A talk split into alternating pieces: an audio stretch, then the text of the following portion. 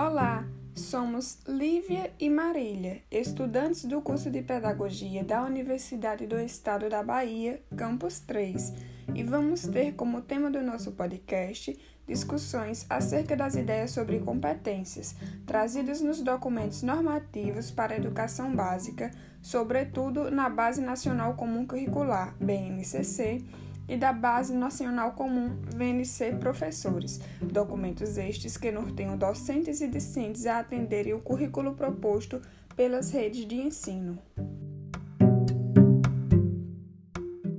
Os estudos de Albini Silva nos mostra que nos Estados Unidos, por volta dos anos de 1960, começaram a levantar questionamentos para que o conceito de uma educação com base em competências fosse pensado partindo do objetivo que visasse desenvolver nos alunos, a partir dos aprendizados escolares, habilidades que seriam relevantes para as vivências dos mesmos, fora da instituição de ensino, ou seja, em sociedade. Tanto no Brasil como em outros países que fazem o uso do modelo de uma educação formada em competências, trazem em suas estruturas curricular aquilo que os indivíduos precisam aprender são pressupostos desse modo os conteúdos e os métodos que devem constar nesse currículo para uma educação que desenvolva em seus alunos as competências e habilidades.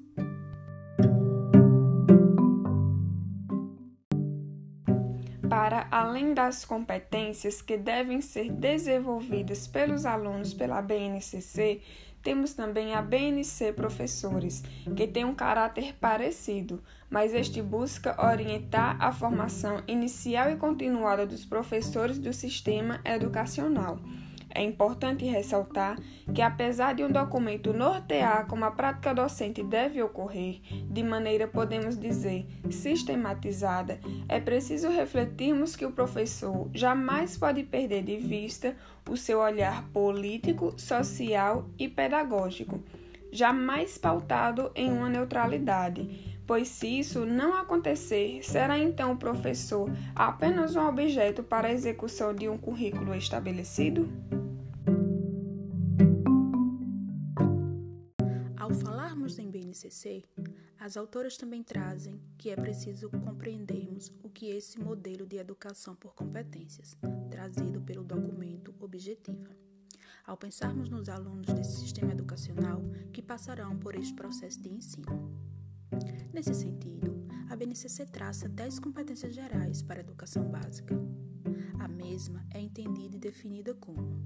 a mobilização de conhecimentos, que são os conceitos e procedimentos.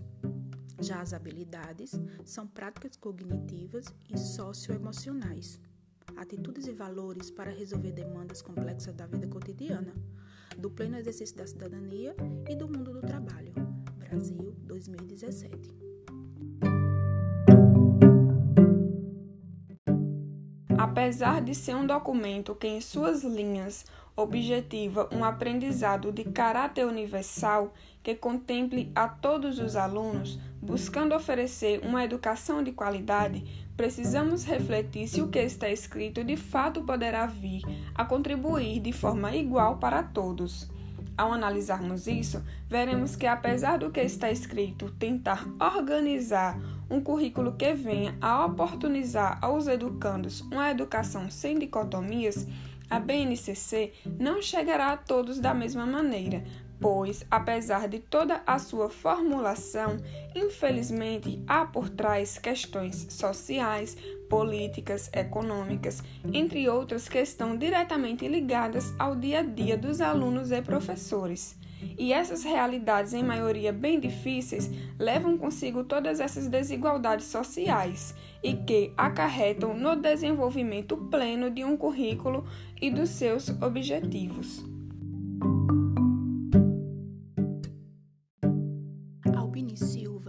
seus escritos, afirma que o texto da BNCC pouco contemplou as vozes discentes e as experiências concretas já desenvolvidas nas escolas brasileiras, os conhecimentos, habilidades e competências a serem ensinados para os alunos brasileiros foram estabelecidos sem a participação efetiva dos mais interessados.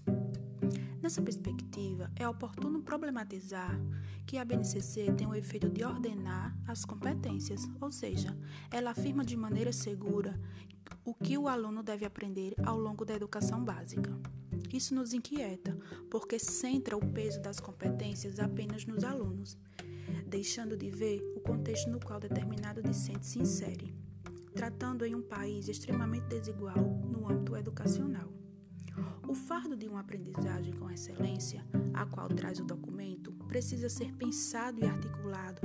em todo o corpo docente, perpassando por todos da escola. Só assim irá garantir que esse processo de ensino e aprendizado por competências, narrado pelo documento, garanta o real aprendizado dos discentes.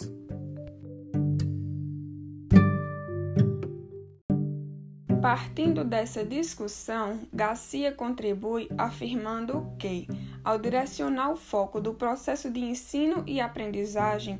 para o desenvolvimento de habilidades e competências, devemos ressaltar que essas necessitam ser vistas em si como objetivos de ensino. Ou seja, é preciso que a escola inclua entre suas responsabilidades a de ensinar a comparar, classificar, analisar, discutir, descrever, opinar, julgar, fazer generalizações, analogias, diagnósticos, independentemente do que esteja comparando, classificando ou assim por diante. As discussões levantadas nesse podcast são terreno fértil para os interessados nessa temática educacional, aos que acreditam em uma educação voltada para atender os interesses dos alunos, esses que são a base e peça fundamental do sistema educacional é preciso acreditar em uma educação que garanta de fato os direitos atribuídos na Constituição, como também que dê voz e vez para desenvolver quaisquer ações ligadas à educação aos seus maiores participantes e interessados, os alunos.